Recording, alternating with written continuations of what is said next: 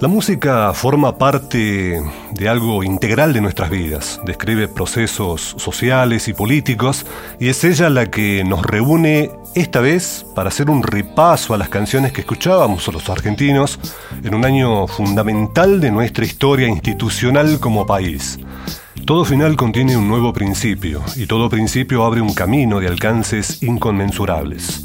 Eso fue lo que nos tocó vivir en 1983, el año en que se dejó atrás una larga noche, el año en el cual comenzaba el viaje democrático argentino. Esto que ustedes van a escuchar es la banda de sonido de la vuelta de la democracia en Argentina. Todos hoy, una etapa nueva de la Argentina. Tenemos todos la enorme responsabilidad de asegurar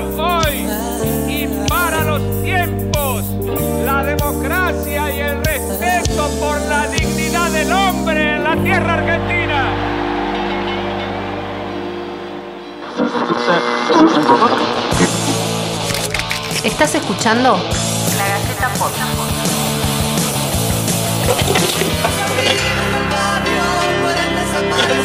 el agujero interior. Tú ya no me das a esa que le puede costar. Todavía sé que estoy quitándote a Cantamos, todavía pedimos con esos loquitos que no piden.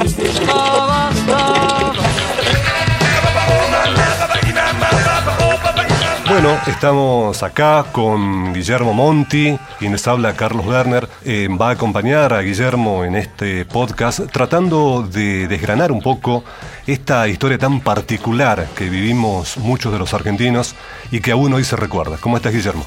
Muy entusiasmado por esta posibilidad de abordar el regreso a la democracia y sus 40 años desde un lugar eh, tan cercano eh, a los argentinos como el de los consumos culturales tan cercano este, y tan eh, presente en los imaginarios colectivos. Entonces, cuando nos propusimos reconstruir eh, cuál fue la banda de sonido del regreso de la democracia, tratamos de meternos en cada uno de, los usos y costumbres de la época, qué era lo que los argentinos estamos acostumbrados a escuchar, cuáles son los temas en los que eh, empezamos este, a interesarnos, cuáles fueron las canciones que marcaron una época, los grupos y los solistas que venían desde antes del golpe y los que fueron emergiendo en el año 83. Eh, entonces eh, es un viaje al pasado, es un viaje a la historia y también es un viaje a la nostalgia y sobre todo al corazón de la música. Claro, vale una aclaración. Eh, en este podcast lo que van a escuchar ustedes es una recopilación hecha por, por nosotros de lo que fue, eh, bueno, esa temporada de 1983. No significa que haya eh, otra música que no se haya escuchado, que se haya producido con anterioridad y que los argentinos escuchábamos en ese tiempo. Simplemente nos concentramos y ponemos la mirada en los álbumes, en los discos, en, en las producciones hechas durante esa temporada.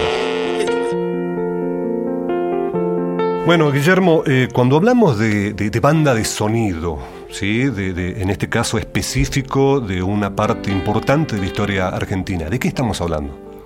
Estamos hablando de eh, un discurso, de una narrativa, este, de una musicalidad que reverbera en los oídos de una generación. Eh, y cuando nos planteamos este trabajo, eh, empezamos a pensar justamente en lo estrictamente musical pero nos damos con que hay otros sonidos, hay otros elementos que también conforman una banda de sonido, eh, porque tiene que ver justamente con eso, con un contenido eh, que resuena, que se mantiene vivo y que ha quedado muy fijado en la memoria. Y en este caso se trata, hablando justamente de 1983 y de los momentos claves que condujeron al proceso de eleccionario y el regreso de la democracia, de eh, los discursos de Raúl Alfonsín y de su recitado del preámbulo de la Constitución, que era un, eh, una suerte de mantra con el que Alfonsín finalizaba cada uno de sus actos de campaña.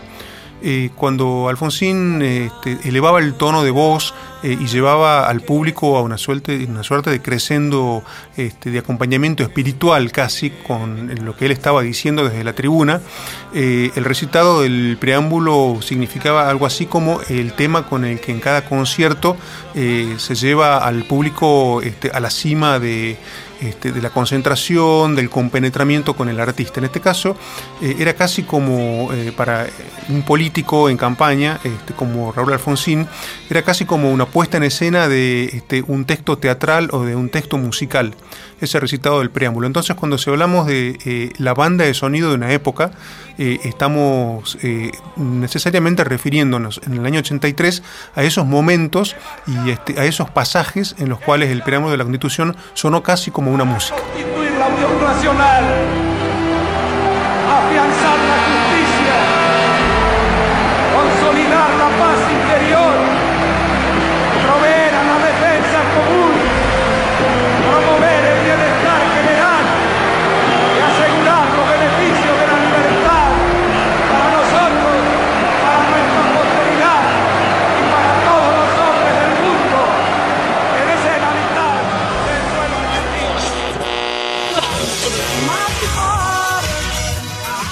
Cuando se produce la guerra de Malvinas eh, contra Inglaterra, eh, lo que hace el gobierno nacional es dictar una orden a todos los medios de difusión en los cuales se prohibía este, la emisión de mm, música y de cualquier otra manifestación cultural en idioma inglés. Eso llevó a las radios, eh, sobre todo, este, pero también a todo el resto de, este, de- de los medios, sobre todo la televisión también, a apelar a material de música grabada en español. Eh, y fue una oportunidad este, para que eh, diferentes estilos musicales accedieran al disco, cosa muy difícil por cuestiones económicas en aquella época, y sobre todo fue la oportunidad para que emergiera definitivamente y ganara masividad el rock hablado, eh, cantado en español, este, y que convirtió al rock argentino en un buque insignia del género este, a nivel hispanoamericano. Eh, el rock en Argentina venía desde la década del 60, había tenido un crecimiento muy importante en los 70, pero no penetraba del todo en los ámbitos este, de la juventud. Convivía con eh, otros ritmos este, tan populares o más populares en aquel tiempo. Eh, en el año 82, después de, y a partir de, Ma- de Malvinas y después de Malvinas, con esa masividad, este, con esa gran cantidad de, eh, música eh, rock que comienza a grabarse y a difundirse, es como que este, se produce un lanzamiento y una explosión, lo que conllevó dos cosas. Por un lado, eh, la visibilización de numerosos músicos que venían ya desde los 70, previos al golpe, que este, ya habían tenido eh, grandes obras este, publicadas, pero que todavía les aguardaba dar un paso muy importante para esa masividad, y la emergencia de este, infinidad de grupos de jóvenes que, este, además de hacer este, un culto eh, a aquel rock de los 70, empezaron a explorar nuevas formas que se estaban dando en el resto del mundo. Todo eso este, provocó una generación de músicos, de bandas, este, que se tradujo en, el año 1983 la publicación nada menos que de 70 discos de rock argentino. Y además eh, lo, que, lo que se genera es eh, como una nueva visión de lo que era musicalmente hablando el, el rock argentino. Buscaba otras formas de expresión, otras maneras y de alguna manera los eh, autores, los intérpretes y el propio público así lo entendieron.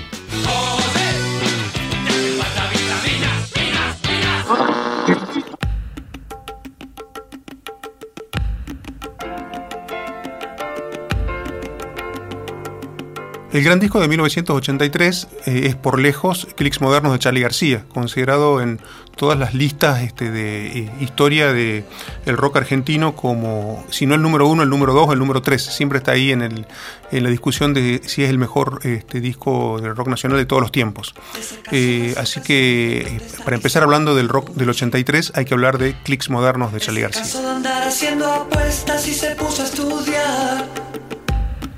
Un día se cortará el pelo. No creo que pueda dejar de fumar.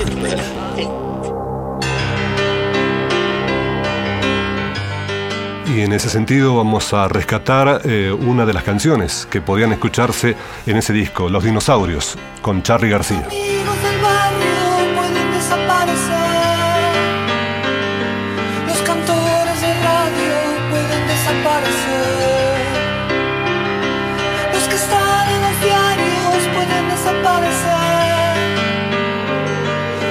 Persona que amas puede desaparecer. Es importante tener en cuenta que en el 1982 había sido un gran año para León Gieco con su Solo le pido a Dios, por ejemplo, que seguía escuchándose mucho en el 83, por supuesto, y en años posteriores. Eh, pero también es el año en el que varios eh, íconos del rock ya en ese momento, que venían de los 70, como David Lebón o, eh, Luis Alberto Spinetta, también producen mucho material. Hay un disco este, de otro de esas figuras que venían de los 70, como Raúl Porcheto, este, que tiene mucho impacto, porque se mete en el tema Malvinas este, y hace alusión justamente a lo que le pasa a los chicos en esa guerra.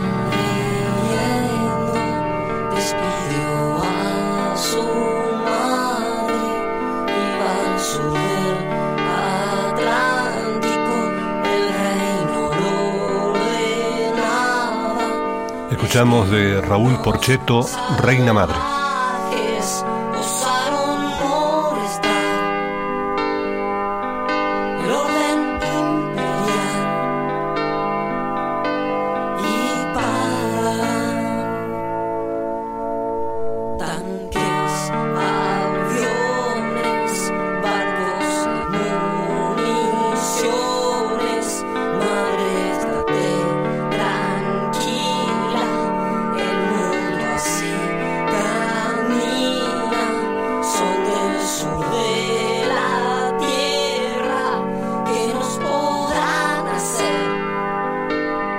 Entre las nuevas eh, eh, expresiones este, que van apareciendo este, en la escena rockera de, ese momento de los 80 tan especial, hay tres bandas que marcan este, como un camino. Eh, que tiene que ver con lo que decías hace un rato de ese rock más fresco, moderno, bailable, con nuevos sonidos, este, despegado de las raíces folk o de un rock este, más eh, clásico, y que tienen que ver con eh, jóvenes que este, se abrían paso con discos como Vasos y Besos, como El agujero interior, o como La dicha de movimiento. Ahora es el turno de escuchar a Mil Horas, eh, la canción de Los Abuelos de la Nada, incluido en el álbum Vasos y Besos. no sé qué hacer. La otra noche te esperé bajo la lluvia dos horas, mil horas, como un perro.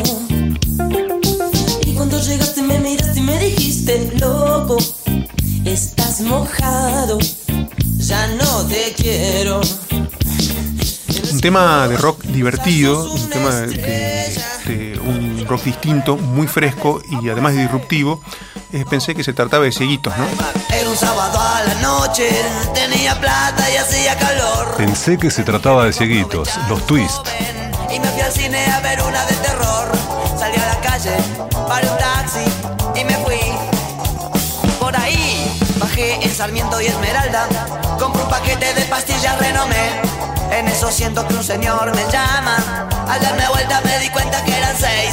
Muy bien peinados, muy bien vestidos. Y con un Ford verde. Pensé que se trataba de cieguitos. Anteojos negros usaban los seis. Pero hay una banda en los 80 que realmente es la que un poco da vuelta eh, al rock argentino. Lo pone patas para arriba y le marca este, un nuevo rumbo para seguir. Y esa banda es Virus. Hay que salir del agujero interior. Largar la piña en otra dirección. Virus, la banda de La Plata que de alguna forma captó un público que hasta ese momento era increíble tener en, la Argentina y a través de la música. Escuchamos de Virus, hay que salir del agujero interior. A la vida hay que hacerle el amor, sin drama, con locura y pasión. Jugar con la imaginación, sin tener que pedir perdón. Y así como hay una vertiente eh, de ese rock fresco y eh, un, llamado eh, a partir de la New Wave a romper esquemas, como fueron Virus este, y Los Abuelos de la Nada, con un músico de toda la vida, que volvió del exilio como Miguel Abuelo, pero con una banda en la que asomaba eh, Andrés Calamaro, por ejemplo. También está la eh, emergencia del rock más duro, ¿no? de este, un heavy metal naciente expresado, por ejemplo, con bandas como Riff o como Los Violadores.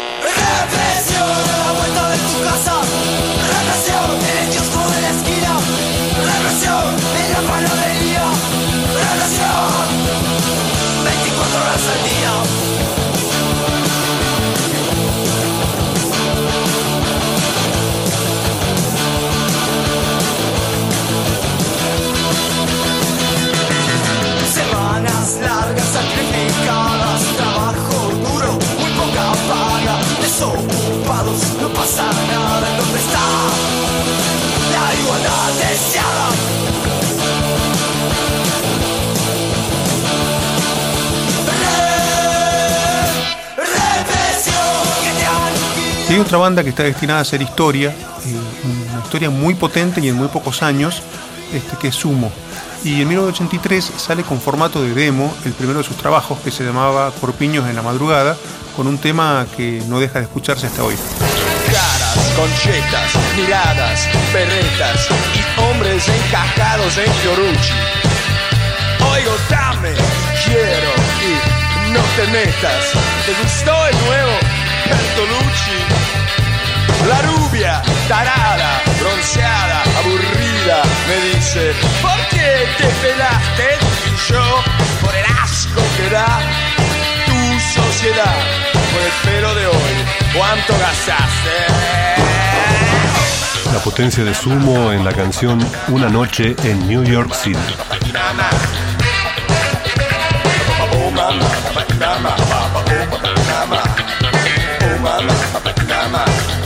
Claro está que dentro del contexto musical las expresiones eran amplias y una de ellas tenía que ver con la presencia de quizás la, eh, definido por ella, la mayor cantora ¿sí? que nos dio esta tierra, justamente Mercedes Sosa, gran protagonista de la música de aquellos años. Si no creyera en la locura de la garganta del sinsonte, si no creyera que en el monte se esconde el trino y la pavura,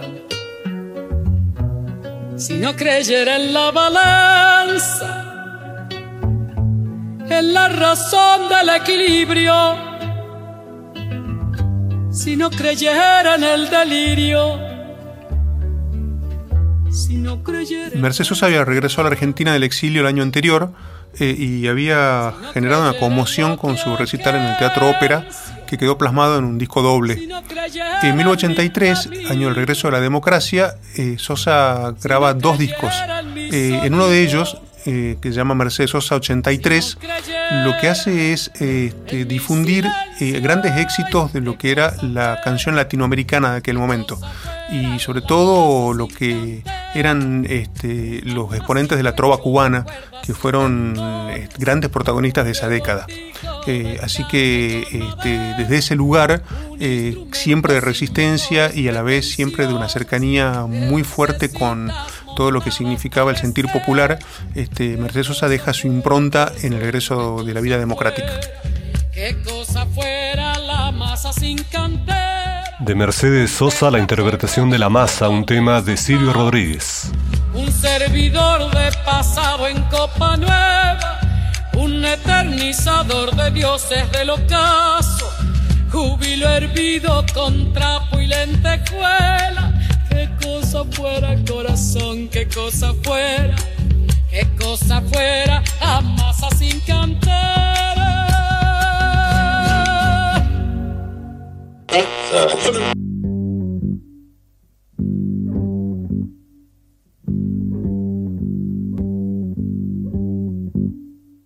El folclore que venía heredado de la explosión eh, que significó los años, significaron los años 60 y luego el principio de los 70, había sido muy golpeado por el golpe. Muchos músicos partieron al exilio este, y el 82 fue el año en el que volvieron a tomar protagonismo. Por ejemplo, este, hablábamos de Mercedes Sosa, también podemos este, mencionar a Ana Cruza o a Horacio Guaraní. Eh, hay un gran disco también en 1982 de los Chalchaleros que se llama A Latinoamérica y es una suerte de agradecimiento al apoyo que había recibido el país durante la Guerra de Malvinas.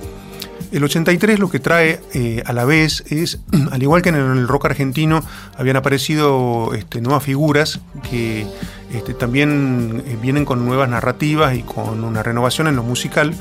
Eh, en el escenario folclórico, este, figuras como Raúl Carnota, Una Rocha, Teresa Parodi y Víctor Heredia también marcan una disrupción, ¿no? Este, y, generan una fuerte adhesión popular. Todavía cantamos, todavía pedimos, todavía soñamos, todavía esperamos. Justamente de Víctor Heredia vamos a escuchar uno de los himnos que tuvo a lo largo de su carrera. Todavía cantamos.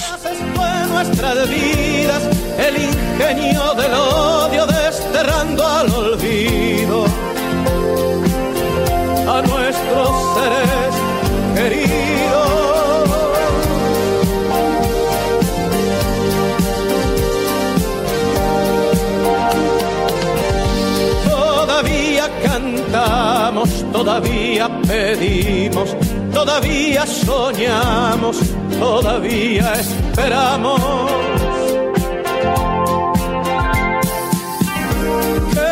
el formato canción, eh, ligado en cierta forma con alguna arista rockera, con otra este, anclada en la canción latinoamericana, eh, en otro con la balada, eh, tiene diversos exponentes y muy este, por ahí distintos en su forma de hacer música, pero no tan diferentes en lo que este, hace a su cohesión como artistas, ¿no? Eh, por ejemplo, eh, alguien que venía de los 70 con eh, un, discurso muy comprometido y que vuelve a aparecer fuerte en la escena en esos momentos es Piero. De Piero vamos a escuchar Que se vayan ellos. Basta de muerte, basta, basta, basta de morir,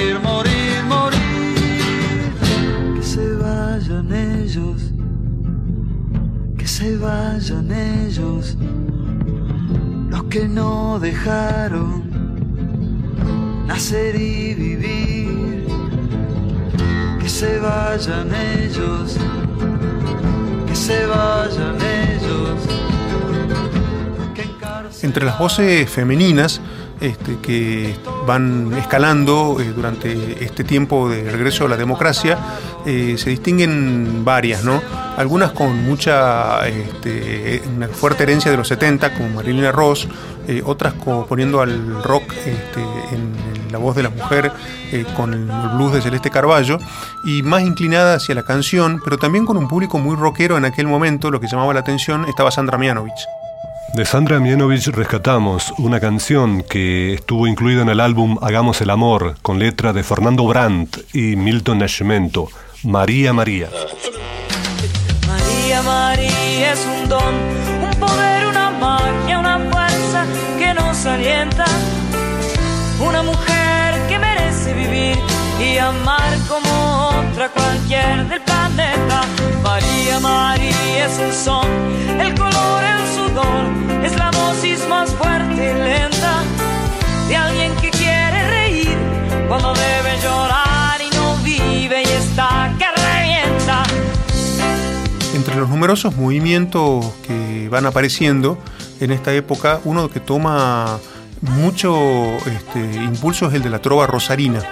En 1983 eh, graban discos Silvina Garré y Jorge van der Mole eh, pero este, de ellos el que este, mayor trascendencia alcanza es Juan Carlos Baglietto.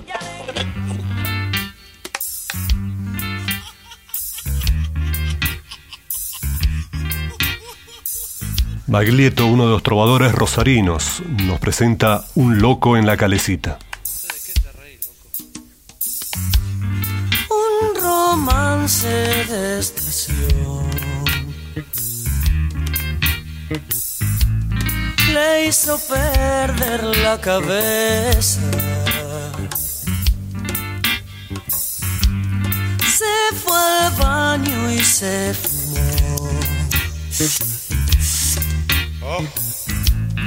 Y empezó a sonar la orquesta. Un, dos, tres, va y bien. Tocaba y se olvidaba de todo. Un, dos, tres, va y bien. La Fender le de odio. Y por supuesto que quedaba el público eh, fiel al folclore tradicional. Entonces, este, de allí el impacto que generó eh, la aparición de un disco del gran Atahualpa Yupanqui. La huanchaqueña. Para Huanchaca me fuera de buena gana, de buena gana. Para ver si me quieren la huanchaqueña, la huanchaqueña. Para ver si me quieren la huanchaqueña, la huanchaqueña. Ay, ay, ay, ay, mi huanchaqueña, mi huanchaqueña.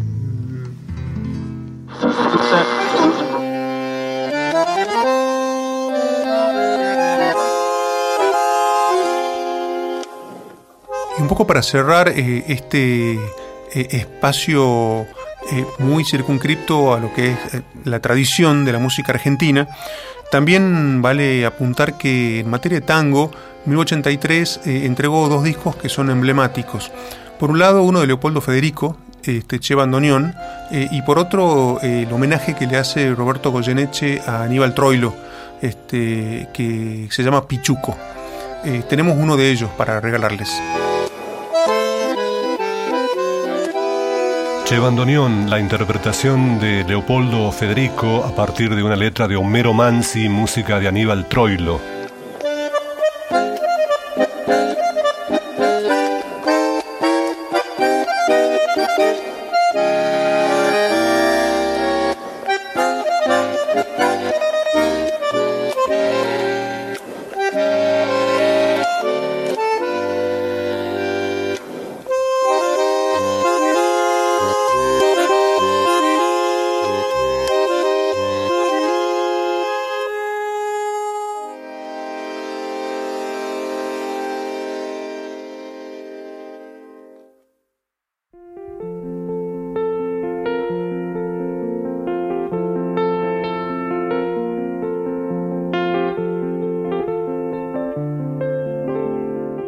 Tenemos que hablar en este momento de cómo se consumía música en 1983, eh, de una manera absolutamente distinta a la que podemos este, imaginar eh, eh, hoy con este, la disponibilidad que hay a partir de las plataformas y de la vida digital.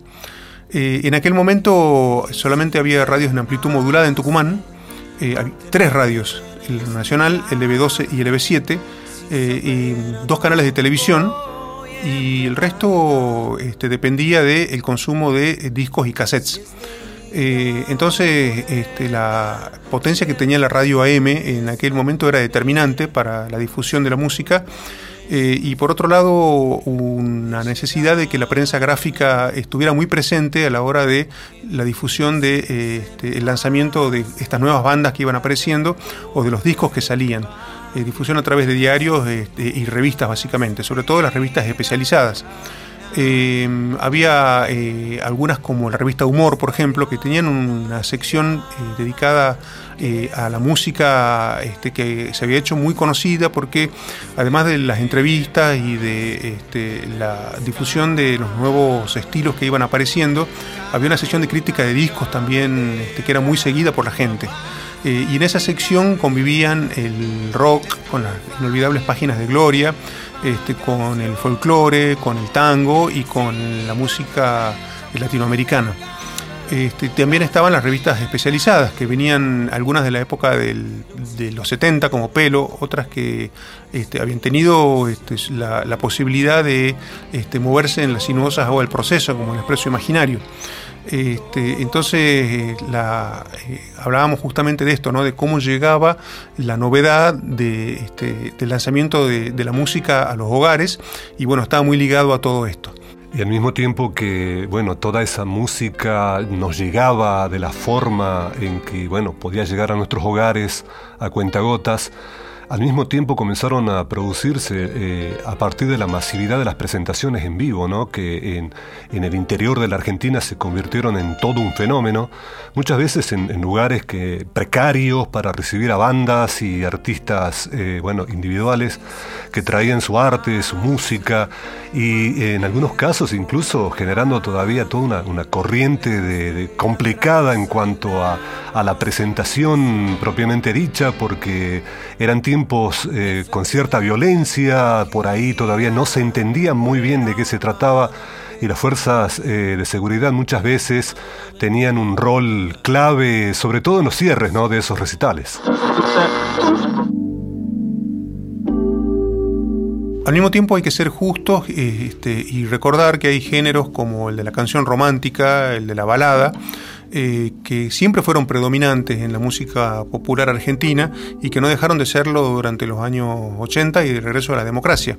Y esto está ligado justamente a lo que hablábamos sobre eh, el consumo de música este, y cómo, por ejemplo, las radios en sus programas matutinos, inolvidables, por ejemplo, los de LB12 y LB7, eh, este, les hacían lugar sobre todo a esas expresiones.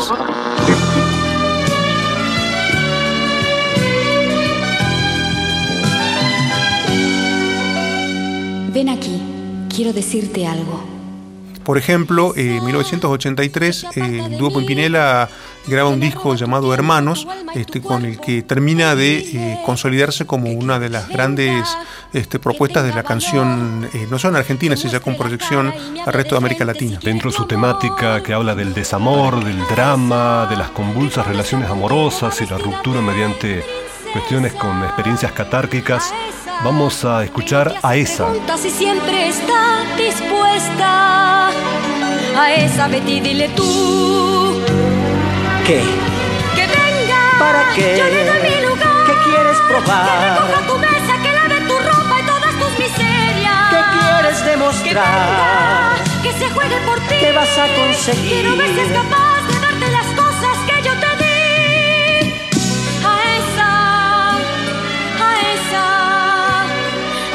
de ti dile tú que venga.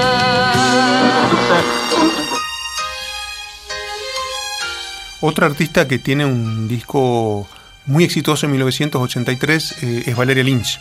Escuchamos Amiga Mía del álbum Un poco más de mí.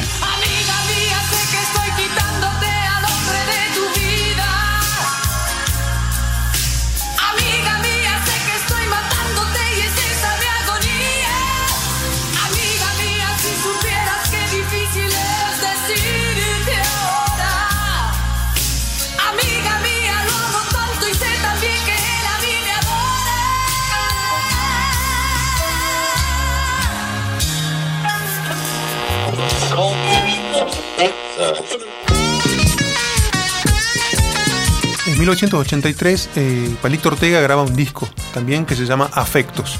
Y no vamos este, a dar grandes explicaciones acerca de el nivel de masividad que siempre tuvo Palito Ortega y que era en 1983 plena su vigencia. Una canción que es casi un autorretrato escrito con el tradicional estilo sencillo y pegadizo que tenía acostumbrado a sus seguidores.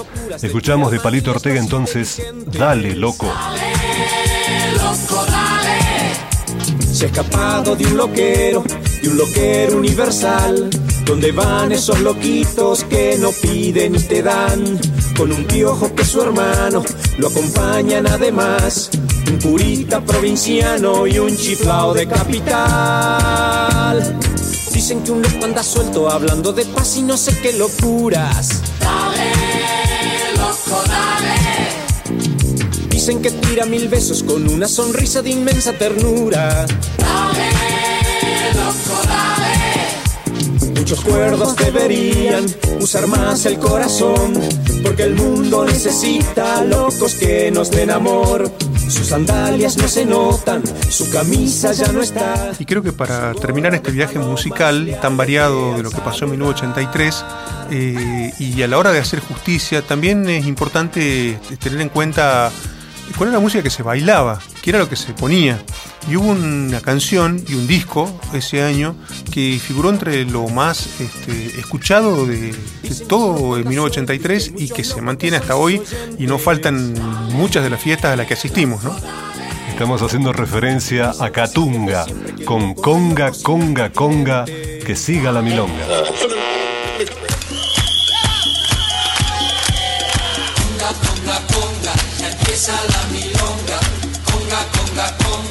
Se formó la ronda. Conga, conga, conga, que empiece la milonga. Conga, conga, conga, que salgan a bailar. Conga, conga, conga, ya se formó la ronda. Tomados de la mano, vamos todos a gozar. Ya deja tu tristeza y baila con nosotros. La vida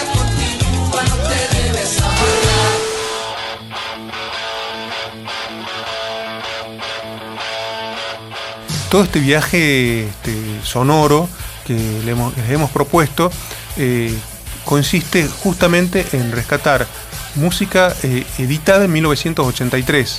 ¿Sí? No quiere decir esto, como decíamos al principio, que no se escuchara eh, la herencia tan rica de, este, de la música popular y de los distintos géneros eh, tan propios de nuestro país, o también de eh, la música en inglés que volvió a escucharse en 1983, este, poco a poco, a medida que fueron pasando los meses y que aquella orden del gobierno militar quedó diluida en lo que fue la guerra de Malvinas. Bien, con este resumen esperamos que haya sido de, de su agrado. Nos estamos despidiendo, Guillermo. Así es, seguiremos hablando de estos 40 años que está cumpliendo el regreso de la democracia. Este podcast de la Gaceta es una mirada a una historia no muy lejana en el tiempo. Les decimos gracias por escucharnos y los invitamos a seguirnos en todas las plataformas de audio y si así lo desean, dejen sus comentarios en lagaceta.com o manden su opinión al mail podcast.lagaceta.com.ar. Esto fue La Gaceta Podcast.